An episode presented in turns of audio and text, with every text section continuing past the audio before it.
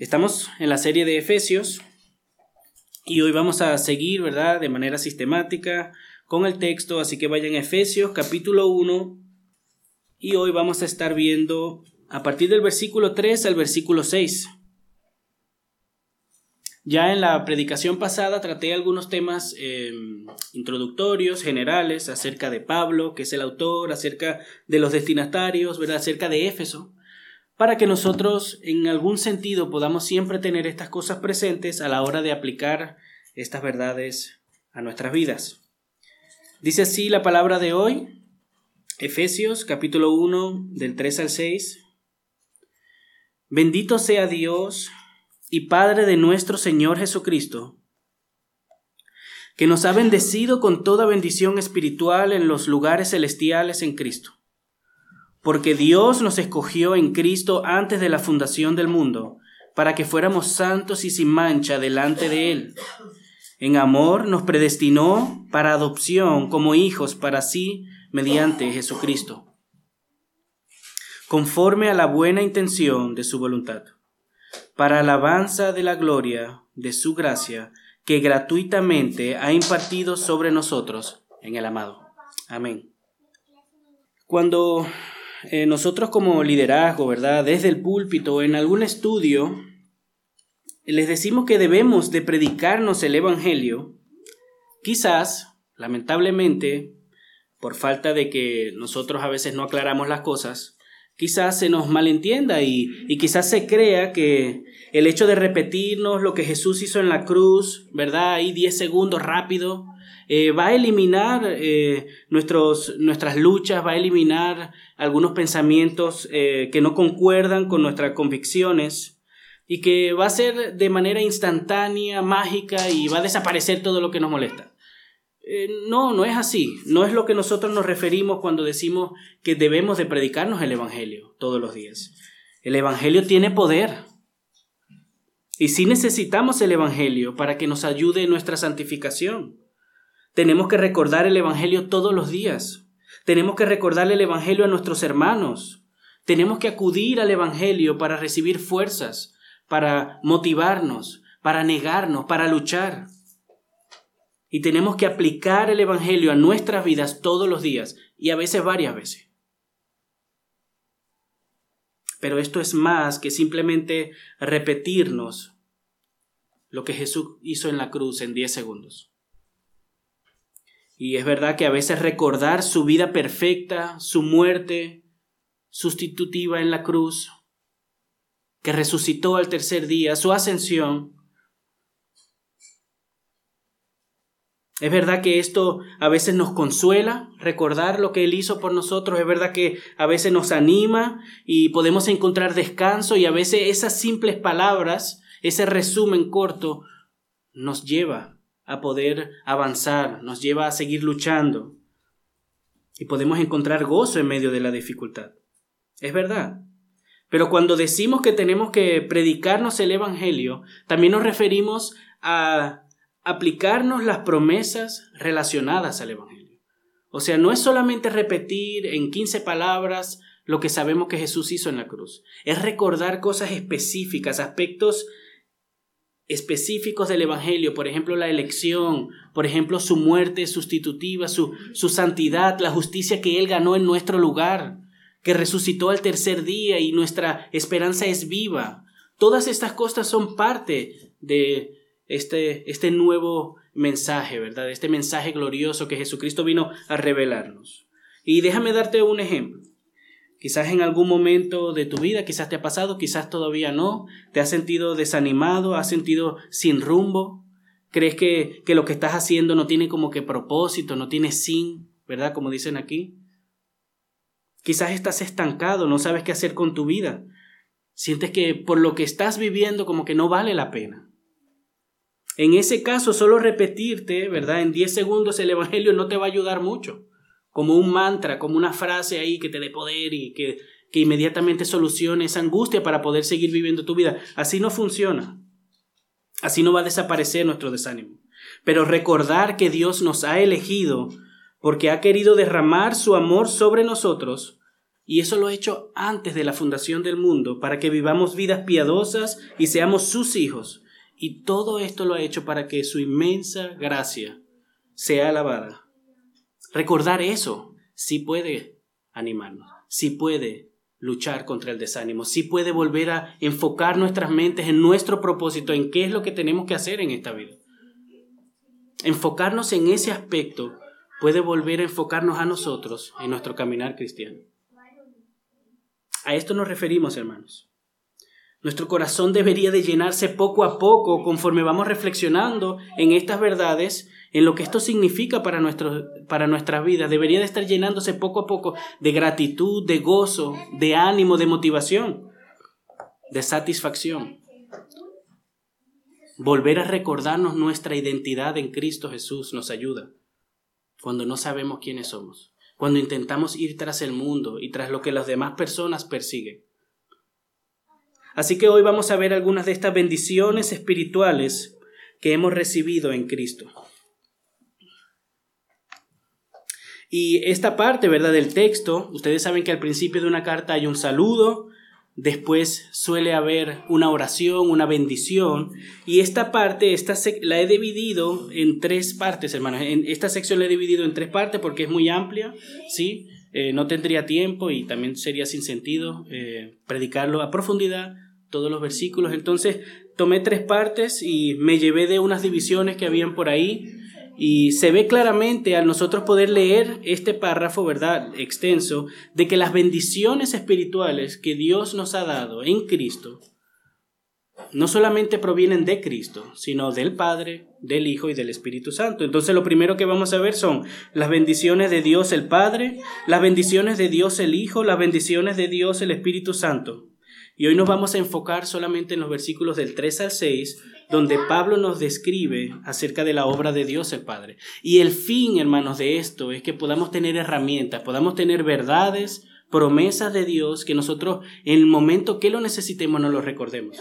Entonces, cuando le digamos que nos debemos de predicar el Evangelio, cuando ustedes recuerden que necesito predicarme el Evangelio, puedan tener aspectos específicos del Evangelio que les ayuden en su vida en momentos específicos. No es solamente repetir el, el, mensaje de la cruz en 10 segundos rápido para que su dolor se vaya, no, hermanos.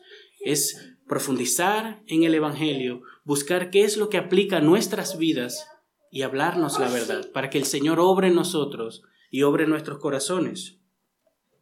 En los próximos dos sermones estaremos hablando entonces acerca de la obra de Dios el Hijo, acerca de la obra de Dios el Espíritu Santo. Y es que lamentablemente nosotros somos olvidadizos, hermanos.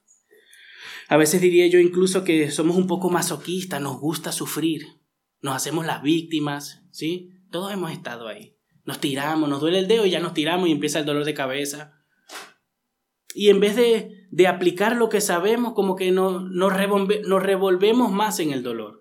Y en vez de buscar ayuda, en vez de hablarnos las verdades de las escrituras, lo que hacemos es dejarnos engañar por nuestro pecado. Lo que hacemos es creer las mentiras del enemigo y las mentiras que nosotros mismos creamos para quedarnos ahí, para seguir en la misma, para no avanzar, para no glorificar a Dios.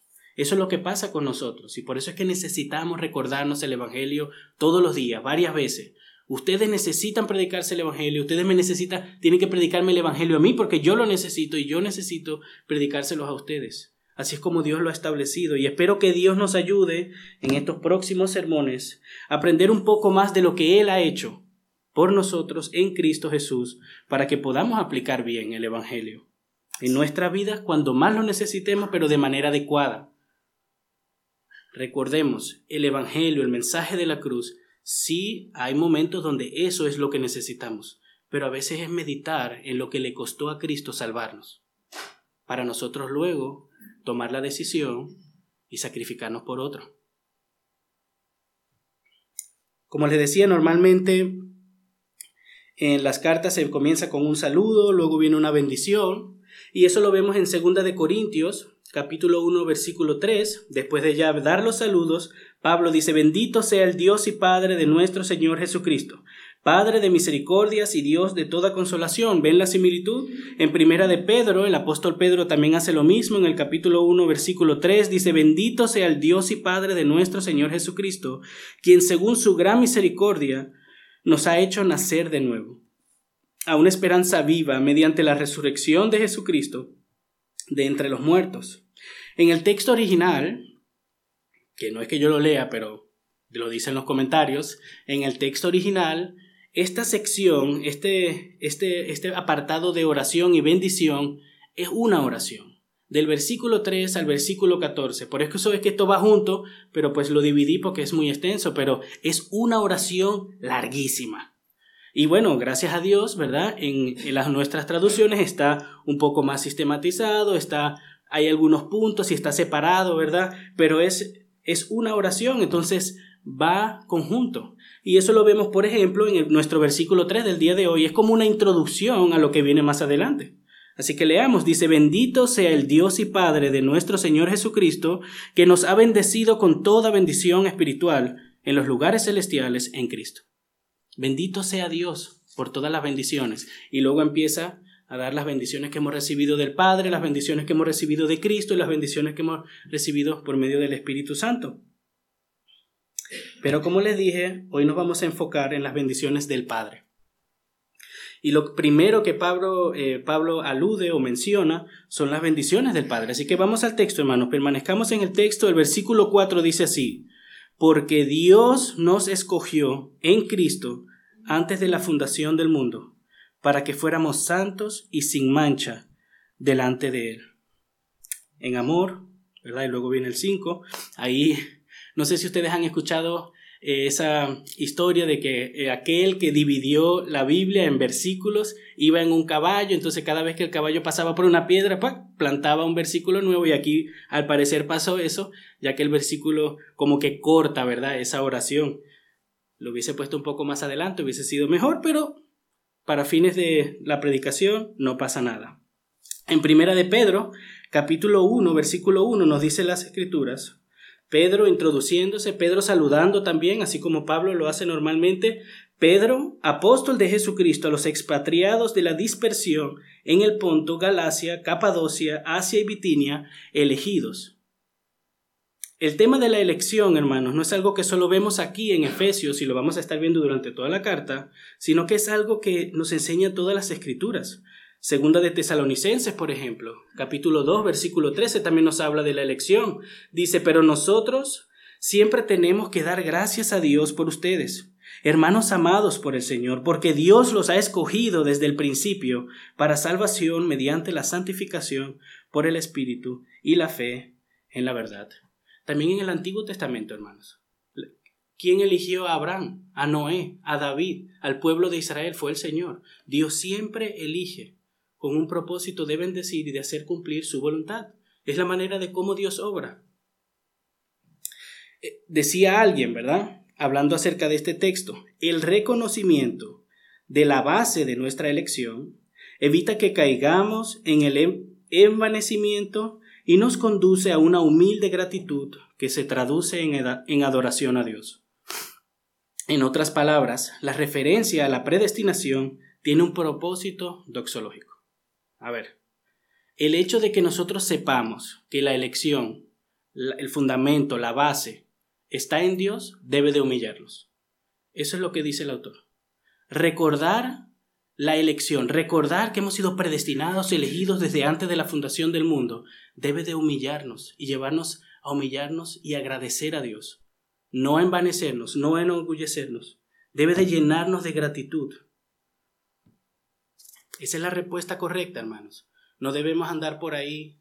Yo soy un elegido de Dios. Ustedes no, no, hermanos. El Señor nos ha elegido. Ustedes saben qué es lo que ustedes hacen a diario y qué es lo que no hacen. Ustedes saben de dónde el Señor nos ha sacado a todos nosotros, de dónde el Señor nos ha arrastrado a su cruz. Ustedes lo saben. Entonces valoremos su elección, porque a pesar de quiénes somos antes de la fundación del mundo, Él nos salvó. Pero el texto nos dice, hermanos, claramente, para, para que no pase eso, ¿verdad? Para que nosotros no digamos, ah, pero el Señor me eligió porque en verdad yo soy bueno, o sea, se la ganó conmigo. Yo voy a traerle mucha bendición al pueblo de Dios. Menos mal que el Señor me eligió. si no me hubiese elegido hubiésemos tenido problemas. No, no, no. El Señor en este texto vamos a ver que deja bien claro que nos eligió por su voluntad, porque nos amó, pero también nos eligió antes de la fundación del mundo. Y eso tiene una razón. Lo vemos, por ejemplo, en Romanos capítulo 9, a partir del versículo 11 al 13. Dice así, porque cuando aún los mellizos no habían nacido y no habían hecho nada, ni bueno ni malo, para que el propósito de Dios conforme a su elección permaneciera, no por las obras, sino por aquel que llama. Se le dijo a Rebeca, el mayor servirá al menor. Tal como está escrito, a Jacob amé, pero a Esaú aborrecí. Independientemente de quién está hablando el texto, porque algunos dicen que de Esaú y de Jacob, algunos dicen que de Israel y Efraín, eso no importa. Lo que nos dice el texto acerca de Dios es lo que quiero que nosotros veamos. Y lo que dice el texto acerca de Dios es que Dios lo eligió antes de que ellos hicieran algo para qué? Para que quede bien claro que es conforme a su propósito que han sido elegidos. No porque hicieron ni lo bueno ni lo malo. Y esa verdad se aplica a nuestra elección. El Señor no vio antes de la fundación del mundo las cosas que nosotros íbamos a hacer, que no íbamos a hacer, que le íbamos a elegir y que otros no le iban a elegir. Y en base a ese conocimiento, el Señor nos eligió. No. Eso no es lo que dice el texto. Lo vamos a ver ahora. En base a su voluntad, para que su propósito quede claro. Para que su gracia inmerecida sea engrandecida en la salvación no para que nosotros nos gloriemos y nos enorgullezcamos de nosotros. Ese no es el fin de la elección. El texto también nos dice, nos da el propósito de la elección. Eh, algunas veces en los textos, ¿verdad? Se nos da un propósito y vemos otro propósito en otro texto, otro propósito en otro texto. El hecho de que hoy enfoquemos este propósito no significa que sea el único, ¿sí? Sino el que Pablo quiere resaltar. Pero veamos, leamos nuevamente. Dice en el versículo 4, porque Dios nos escogió en, Cristo antes de la fundación del mundo para que fuéramos santos y sin mancha delante de Él. Dios nos ha elegido para que caminemos en piedad, para que caminemos en santidad. Algo de eso tocamos en el sermón pasado. Versículo 1, Pablo, apóstol de Cristo Jesús, por la voluntad de Dios, a los santos que están en Éfeso el Señor nos ha llamado a santidad como un llamamiento santo. El Señor nos ha elegido, nos ha apartado, nos ha sacado para que vivamos en santidad y sin mancha. No para que seamos perfectos porque no lo somos, no para que no pequemos nunca más, no. Eso va a tener su momento en la historia de redención. Pero el Señor nos ha apartado del mundo para que vivamos en santidad. Es el propósito de elección que vemos aquí. Entonces debería de ser importante para nosotros también vivir una vida piadosa, cuidarnos. Él sabía que nosotros no podíamos. Imagínense que Dios hubiese en Cristo perdonado nuestros pecados, limpiado nuestra cuenta, y luego vayan. Inténtenlo ahora ustedes solos, que ya no tienen culpa, que ya no tienen pecado. ¿Nos caemos de una vez? ¿Hubiésemos fracasado otra vez? ¿Hubiésemos pecado al primer segundo? Por eso es que necesitamos que el Señor haga la obra. Nosotros necesitamos que el Señor sea el autor, que el Señor sea la causa primaria de esta salvación, porque si hubiese sido por nosotros, nosotros no estuviéramos aquí.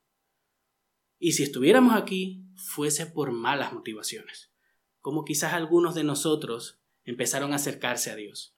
Motivaciones quizás que les convenían, quizás algunos por miedo, pero por la gracia de Dios el Señor cambia nuestros corazones y nos da las motivaciones correctas para permanecer, poniendo nuestra fe en Él y nuestro arrepentimiento para con Dios.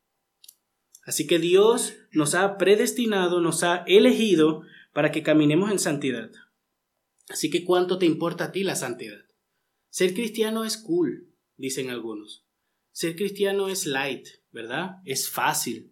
Yo solo tengo que ir el domingo a la iglesia, de vez en cuando escuchar una alabanza y aprenderme un versículo aunque sea al año.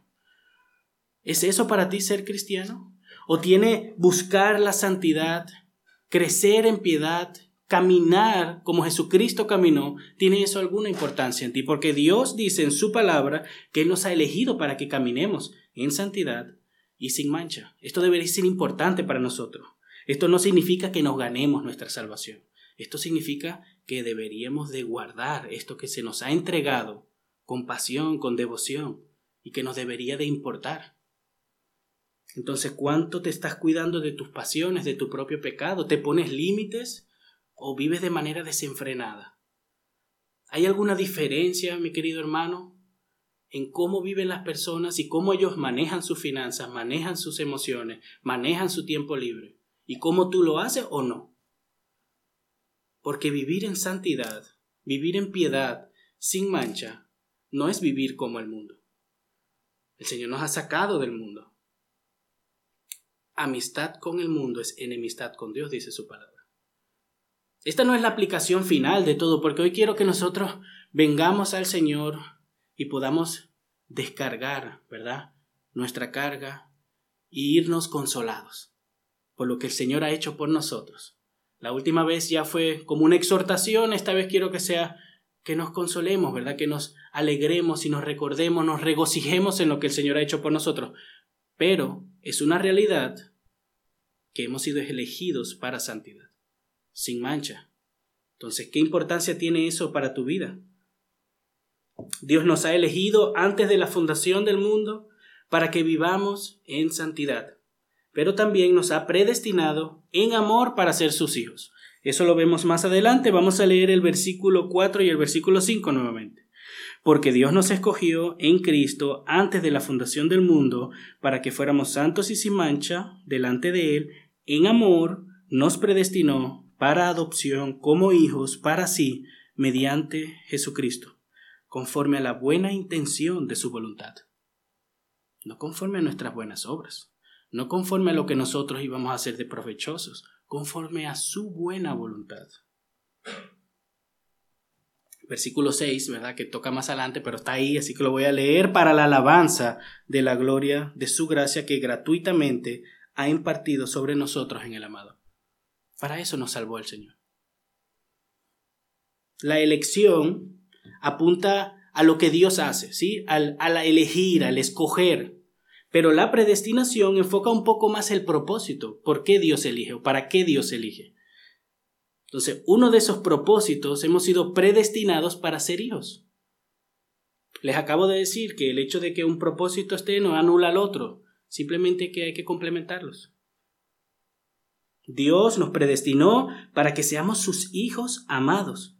Caminemos en santidad y demos a conocer la gracia que hemos recibido en Cristo Jesús. Juan capítulo 1 versículo 12. Muchos de ustedes lo conocen pero a todos los que le recibieron les dio el derecho de llegar a ser hijos de Dios, es decir, a los que creen en su nombre. Él nos ha elegido, nos ha predestinado para que seamos santos, pero para que seamos sus hijos.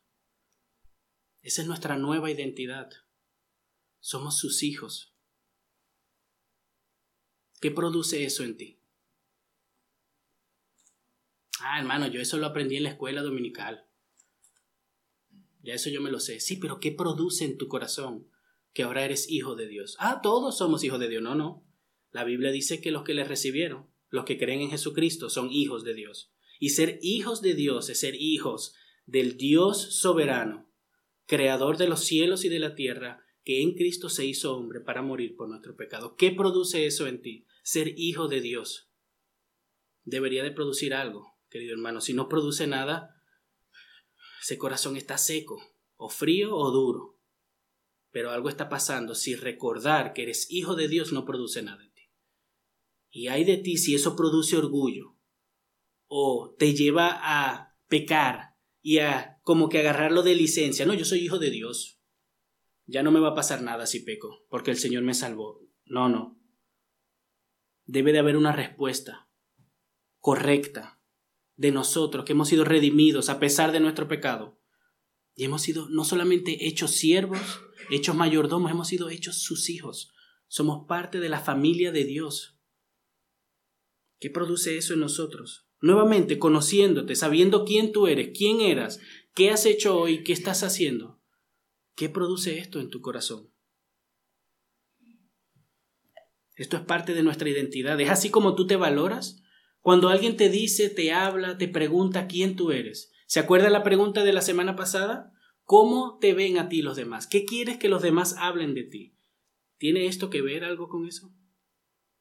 ¿Es para ti ser hijo de Dios algo importante, algo a lo que le dedicas de vez en cuando un tiempo? ¿O simplemente ya lo aprendiste, ya lo sabes, ya no lo recuerdas? No, hermano, eso son cosas para niños. Yo ya profundo más en, en los tiempos venideros, pero eso ya, yo no, ya eso no, no causa ningún asombro en mí. No, hermanos, así no. La teología, el conocimiento de Dios debe de producir en nosotros afectos, afectos santos, emociones en el Señor, pero reales. Así que, ¿qué significa que eres hijo de Dios? Ustedes conocen, quizás lo han escuchado, lo han visto en una película, ¿verdad? Aquellos que les gustan leer, quizás han leído quizás algo al respecto, pero ¿les suena familiar? Vamos a ponernos la escena de un orfanato, ¿verdad? Hay varios niños, y siempre hay uno que es mayor que los demás. A ese no lo adoptan. Ese niño rebelde, ¿verdad? Habla mal, se mal portado. Y siempre que alguien lo adopta, hace algo para que lo devuelvan.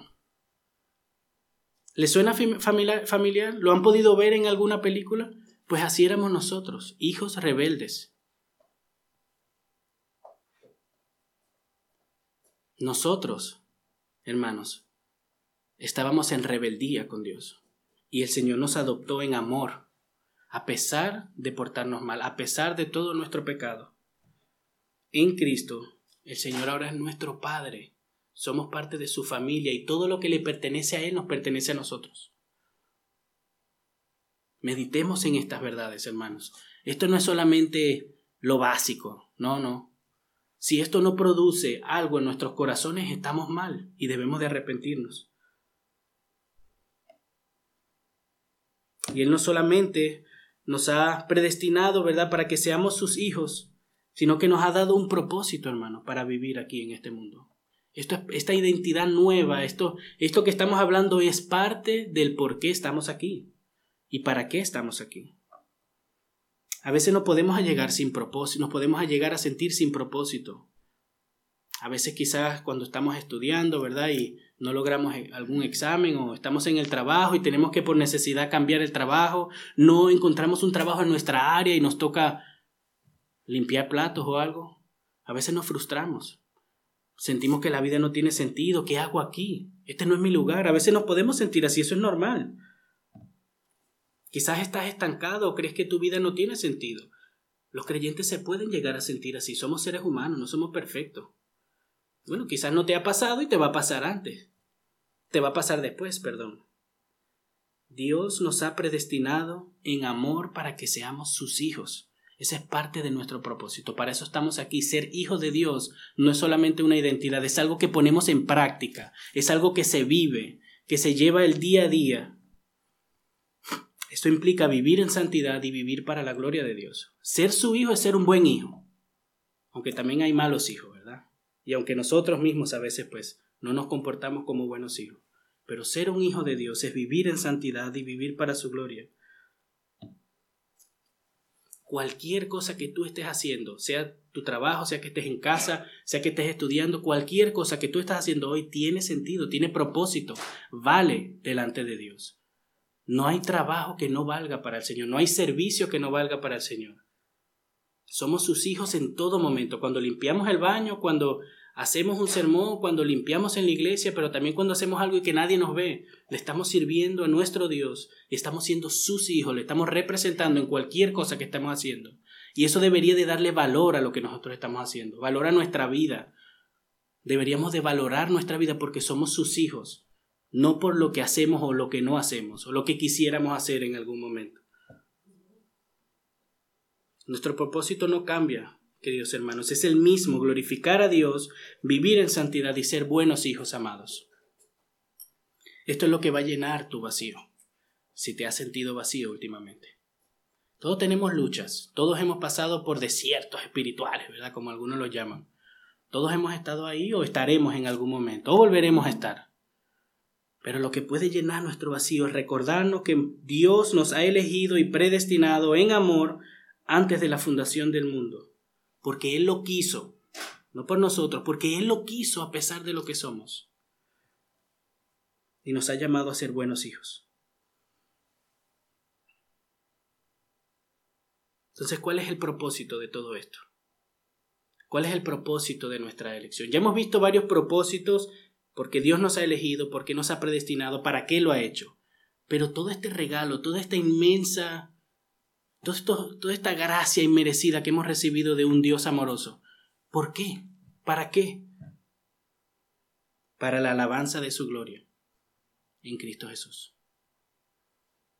Y esto lo vemos no solamente en la sección de hoy, sino en las demás. Hemos sido salvados para su gloria. Lo vimos hace unas semanas atrás donde estuvimos viendo Solideo Gloria, una de las cinco solas de la Reforma. Vamos al texto, Efesios capítulo 1, versículo 6, versículo 12 y versículo 14. El versículo 6 dice, para la alabanza de la gloria de su gracia que gratuitamente ha impartido sobre nosotros en el amado. En el versículo 12 dice, a fin de que nosotros que fuimos los primeros en esperar en Cristo seamos para alabanza de su gloria. Versículo 14 dice que nos es dado como garantía de nuestra herencia con miras a la redención de la posesión adquirida de Dios para alabanza de su gloria. Para alabanza de su gloria, hermanos.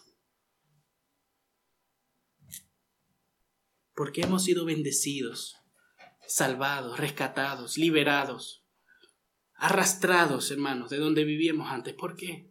Para que su gracia sea alabada y exaltada por nosotros y por los demás. Esto no significa, hermanos, ¿sí? Esto no significa que Dios no ha hecho todas estas cosas para bendecirnos, para mostrarnos su amor, para cuidarnos, para fortalecernos. Claro que sí. Dios hace todas estas cosas. Una cosa no elimina las otras. Dios lo ha hecho para hacernos sus hijos, lo leímos ahorita. El propósito de su predestinación es hacernos sus hijos, es adoptarnos. Todo eso es verdad. Pero primordialmente, en primera instancia, Dios lo que busca es que demos a conocer su gloriosa gracia en Cristo Jesús. Si Dios no hubiese salvado a la humanidad en Cristo, esa gracia inmerecida no hubiese brillado tanto como brilló en la obra de salvación de Jesucristo. Entonces, si ese es el propósito de Dios, en la salvación debería ser nuestro propósito también. Vivir para la alabanza de su gracia y de su gloria. No vivir para nuestra alabanza, no vivir para hacer lo que queremos hacer, para llegar y alcanzar nuestras metas, aunque algunas de esas cosas estén bien, sino vivir para la alabanza de la gloria de su gracia. Para eso hemos sido elegidos, para eso hemos sido predestinados, para eso hemos sido rescatados, para vivir para la gloria de su gracia. Y el hecho de conocer a Dios de esta manera nos hace privilegiados Nuevamente, ¿se acuerdan? La elección no debe de enorgullecernos. Recordar estas cosas debería de darnos un sentido de privilegiados, hermanos. Somos privilegiados. Somos dichosos. Que de ese junte de personas que vivían su vida a su manera, haciendo sus planes, no interesándose en Dios, a veces, ¿verdad? A veces no interesándose ni en nuestra familia ni en los demás. De ahí es donde el Señor nos sacó. Hoy en día a veces cometemos los mismos errores. Somos egoístas, luchamos con la avaricia algunos. De ese grupito el Señor nos sacó y nos salvó. Y a pesar de que éramos así, y a pesar de que hoy en día seguimos pecando, el Señor nos hizo, nos hizo sus hijos. Y hoy le podemos conocer de esta manera, hoy podemos conocer su gracia, su misericordia. Entonces es un privilegio que le conozcamos de esta manera. No todo el mundo ve a Dios con estos ojos. El Señor ha abierto nuestros ojos y ahora podemos verle como Él es. Ahora podemos valorar lo que Él ha hecho en la cruz por nosotros. No todo el mundo lo ve así. Hay personas religiosas que buscan a Dios por conveniencia, por miedo, para ser salvos. Entonces empiezan a hacer cosas para salvarse, da igual en qué religión. Incluso en el cristianismo hay personas que hacen las cosas para salvarse, y no solo en la iglesia católica. En las iglesias evangélicas hay personas que ofrendan, vienen al culto, leen su Biblia para mantener su salvación y para guardarse.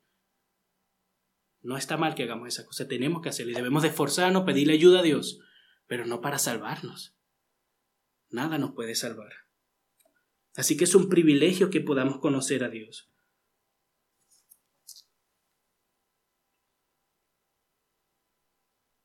Y yo sé que quizás lo que sí que estamos aquí, ¿verdad? Somos creyentes, por la gracia de Dios.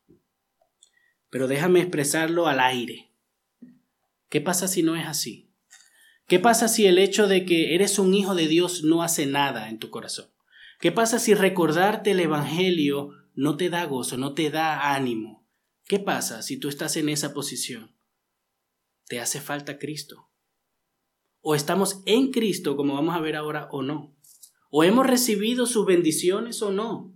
¿O esto que estamos hablando aquí afecta a nuestros corazones? No mi voz, no mis ejemplos, la palabra de Dios, lo que Él ha revelado, si esto no afecta a nuestros corazones, no somos creyentes.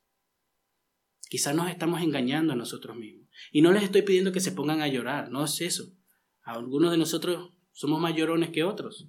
Estoy diciendo que debe de afectar nuestro corazón, nuestra voluntad, nuestra decisión, nuestras emociones. No somos robots. Somos personas espirituales, sí, pero también somos personas con sentimientos y el Señor nos lo ha dado y debemos de glorificarle a Él también con nuestros sentimientos y nuestras emociones. Entonces, ¿qué afecta todo esto en ti? Esta gracia que hemos obtenido gratuitamente en el amado, gratuitamente. Nosotros en el próximo sermón vamos a, a, un poco profundizar un poco, ¿verdad? En, qué gracia, qué hemos recibido, cuáles han sido las bendiciones del Hijo. Hoy no vamos a enfocar en las de Dios, pero déjame decirte esto. Todo lo que hemos recibido, todo lo que somos hoy, todo lo que el Señor ha hecho por nosotros y todo lo que seremos cuando Él venga, lo hemos recibido mediante Jesucristo. Solo por Él y no por nosotros solo a través de Él y no por nosotros. Y eso está clarísimo en el texto. Está clarísimo en todo el texto. Y les voy a pedir que leamos nuevamente del 3 al 6 y que presten atención a algunas palabras. Bendito sea el Dios y Padre de nuestro Señor Jesucristo, que nos ha bendecido con toda bendición espiritual en los lugares celestiales en Cristo. Porque Dios nos escogió en Cristo antes de la fundación del mundo, para que fuéramos santos y sin mancha delante de Él. En amor nos predestinó para adopción como hijos para sí, mediante Jesucristo, conforme a la buena intención de su voluntad, para la alabanza de la gloria de su gracia, que gratuitamente ha impartido sobre nosotros en el amado. Ahí está Cristo por todos lados. En Cristo, por Él, en el amado, mediante Jesucristo. Todo lo que tenemos hoy, todo lo que hemos recibido es gracias a Jesucristo y no a nuestras buenas obras. Porque estamos unidos a Él es que somos receptores de estas bendiciones. Él es el que fue perfecto. Él se hizo hombre y cumplió la ley, no nosotros. Nosotros no llenamos la, la perfección que era necesaria para cumplir la ley y para recibir las bendiciones. Cristo lo hizo por nosotros. Cristo cumplió la ley en nuestro lugar. Cristo fue a la cruz a morir por nosotros, a sufrir nuestra condenación, a pagar la deuda en nuestro lugar, no nosotros. Ninguno de nosotros hubiese podido haber soportado la ira de Dios en el madero, pero Cristo lo soportó por nosotros. Resucitó para dejarnos claro que lo logró. Ascendió y volverá. Eso lo logró Él. Y ahora que nosotros estamos en Él, somos receptores de todas estas bendiciones. El único digno de recibir alguna bendición de Dios es Jesucristo.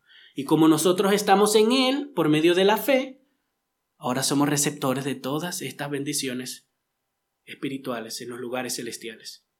Gratuitamente su amor se ha hecho, se ha sido derramado sobre nosotros, gratuitamente, mediante la fe. Así que todo esto, todo lo que tenemos, lo hemos recibido por Cristo. Él es el medio, Él es el Salvador, Él es nuestro sacerdote. Y nuestra confesión de fe lo declara de esta manera bastante bonita, ¿verdad? Por eso la traje, ya que mis palabras a veces no son muy buenas. Dice así la confesión de fe en el capítulo 8 de Cristo el Mediador. Agradó a Dios en su propósito eterno escoger y ordenar al Señor Jesús, su unigénito Hijo, conforme al pacto hecho entre ambos, para que fuera el mediador entre Dios y el hombre, profeta, sacerdote y rey, cabeza y salvador de la iglesia, el heredero de todas las cosas y juez del mundo, a quien dijo desde toda la eternidad, a quien dio desde toda la eternidad un pueblo para que fuera su simiente, y para que a su tiempo lo redimiera, lo llamara, lo justificara, santificara y glorificara. Todo lo que tenemos hoy es gracias a su sacrificio. Todo lo que tenemos hoy es gracias a Cristo, hermanos. Incluso si logramos hacer cualquier cosa con nuestros esfuerzos y porque nosotros estudiamos, es gracias a Cristo, gracias a Dios, gracias a aquel que nos salvó, que nos redimió y nos dio la oportunidad de vivir para su gloria. ¿No tenemos a un Dios glorioso, hermanos? Nosotros no servimos a los ídolos, nosotros no servimos a una estatua, nosotros no servimos a un Dios imaginario, nosotros servimos al Dios verdadero, el creador de los cielos y de la tierra, que se hizo hombre, se humilló y murió en nuestro lugar en la cruz del Calvario, gratuitamente, porque nos amó desde antes de la fundación del mundo, a pesar de lo que somos. Ese es el Dios a quien servimos. Ese es el Dios. Esto tiene que obrar en nuestros corazones, hermanos.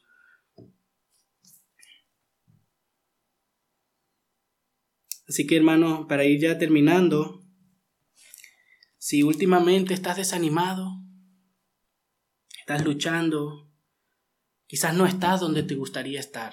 A veces nosotros planeamos, algunos de nosotros, yo digo que se nos va la olla rápido, pero pues imaginamos bastante, ¿verdad? Y, y ponemos un pie, el otro, un plan, el otro, y nos hacemos ya todo el futuro para los próximos 10 años y bien planificado. Y una cosa no se nos da y se nos destruyó todo el plan. A veces somos así y no está mal que planifiquemos, no está mal que seamos responsables, no estoy diciendo eso. Pero a veces nos frustramos, hermanos, por esas cosas. Y nos frustramos tanto que nos desanimamos. Y ya todo lo que sí hemos logrado, todo lo que el Señor ya nos ha dado, todo lo que sí hemos ya no vale nada. Y ya queremos tirar la toalla. Así que quizás te has sentido así últimamente. Hace poco escuché, no me acuerdo si fue en, YouTube o en algún sitio, que aquí en Europa, a causa de que hay poca luz, ¿verdad?, del sol, ya ahora hasta las 3, 4 de la tarde se va el sol, aquí hay una tendencia al suicidio, al desánimo y a todas esas ansiedades, ¿verdad? Y puede ser que eso también afecte a nosotros, ¿verdad? Por ahí tómense su vitamina D para que se sientan mejor. Pero no todo se soluciona con la vitamina D. A veces hay problemas espirituales, hermanos, que tenemos que enfrentar con la palabra de Dios. Y solamente sus verdades pueden ayudarnos a mejorar, pueden ayudarnos a volver el ánimo, a motivarnos, a vivir nuestra vida con propósito para el Señor. Da igual si te bebes el frasquito de vitamina D. Si lo que te hace falta es vivir tu vida para Cristo y la estás viviendo solo para ti. Da igual si te metes magnesio, omega 3. Si estás viviendo tu vida solo para ti como un creyente, vas a estar vacío, desanimado. No va a haber gozo en tu vida. Si no vuelves a enfocarte en tu propósito, ser un hijo, vivir en santidad, glorificarle. Así que hermano, quizás has estado desanimado, quizás ya no tienes ganas ya de... Tu trabajo te tiene cansado ya.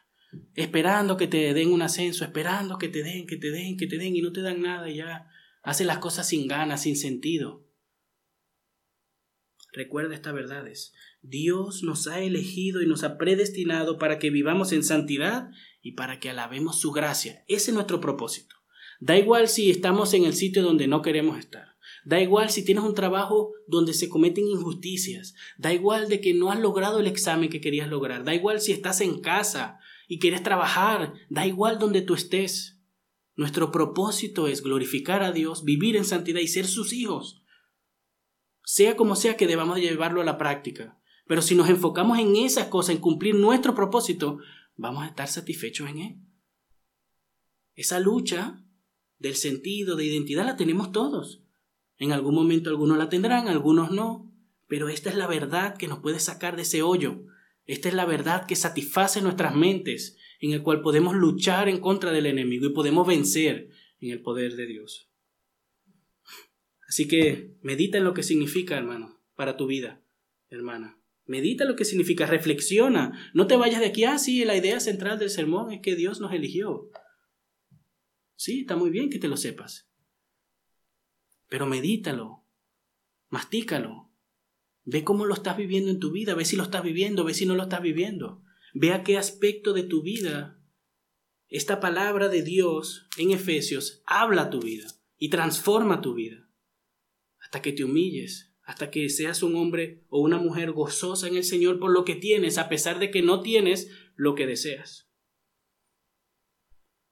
Deja que tu mente esté llena de estas verdades. Y después que te goces de este regalo inmerecido, ¿verdad? Después de un proceso, porque como le dije, no es algo instantáneo. No es algo que dice, oh, voy a recitar el Efesios capítulo 1, versículo 3 y me voy a sentir mejor. Así no funciona la cosa. Tenemos que usar nuestra mente, reflexionar, aplicar a nuestras vidas, pedirle en oración ayuda a Dios. Pero después que tú te goces en este regalo de haber recibido gratuitamente la gracia de Dios, anímate y esfuérzate. Dios nos ha dado todo lo que necesitamos para vivir nuestra vida cristiana. Dios no quiere que nosotros vivamos desanimados, desilusionados, abatidos. No, Dios nos llama a ser personas gozosas, que podamos bendecir a los demás, gozosas con lo que Él nos ha entregado, contentos con todo lo que Él hace por nosotros y nos ha dado. Y Él nos ha entregado todo para vivir aún en medio de las dificultades, no solo en la abundancia. Así que después de limpiarte los mocos, después de limpiarte las lágrimas, después de decirte estas verdades, ánimo. Aplica la palabra de Dios a tu vida. Deja que estas verdades te sean un consuelo. No quiero que nos vayamos hoy de que, ay, hermano me llamó que estoy desanimado. No. Estamos viendo, hermanos, una herramienta útil que nos puede ayudar donde más lo necesitamos. ¿Cuál es? Contemplar a Dios, contemplar su gloria, su gracia, cuando más lo necesitamos. No mires a los demás, no vayas a las redes sociales, no vayas donde el amigo chismoso que te dice lo que tú quieres escuchar. No, ve a Dios en oración y pregúntale, pídele, búscalo en su palabra y recuerda que Él te ha elegido y te ha predestinado para ser su hijo y para vivir en santidad. Y gocémonos en eso, hermano, porque eso tiene, su palabra tiene poder. Nosotros no estamos aquí jugando, hermanos. La palabra de Dios tiene poder para obrar y transformar nuestras vidas. Así que no huyas de Él. Sé que a veces es difícil, a veces nuestra carne se opone. En vez de acudir a la palabra de Dios, lo que hacemos es meternos más en ese hoyo, pasar una hora ahí en, el, en las redes sociales. Y en vez de tratar el problema, lo echamos a un lado. Para que el día siguiente esté peor, estemos más vacíos, más desanimados. Eso es una descendiente, hermanos. De ahí no vamos a salir si no aplicamos la palabra de Dios. Así que consolémonos. El Señor nos ha dejado todo lo que necesitamos en sus escrituras. Hoy vimos lo que Dios hizo. Después vamos a estar viendo lo que Cristo ha hecho por nosotros y lo que el Espíritu Santo también. Y espero en el Señor que esto sea una herramienta en tu vida, práctica, no solo aquí en la mente, hermanos. Práctica, úsenla. No reciten el Evangelio en 10 segundos. ¡Sí! Me lo dije ya. No, mediten en que hemos sido elegidos y predestinados para ser su hijo.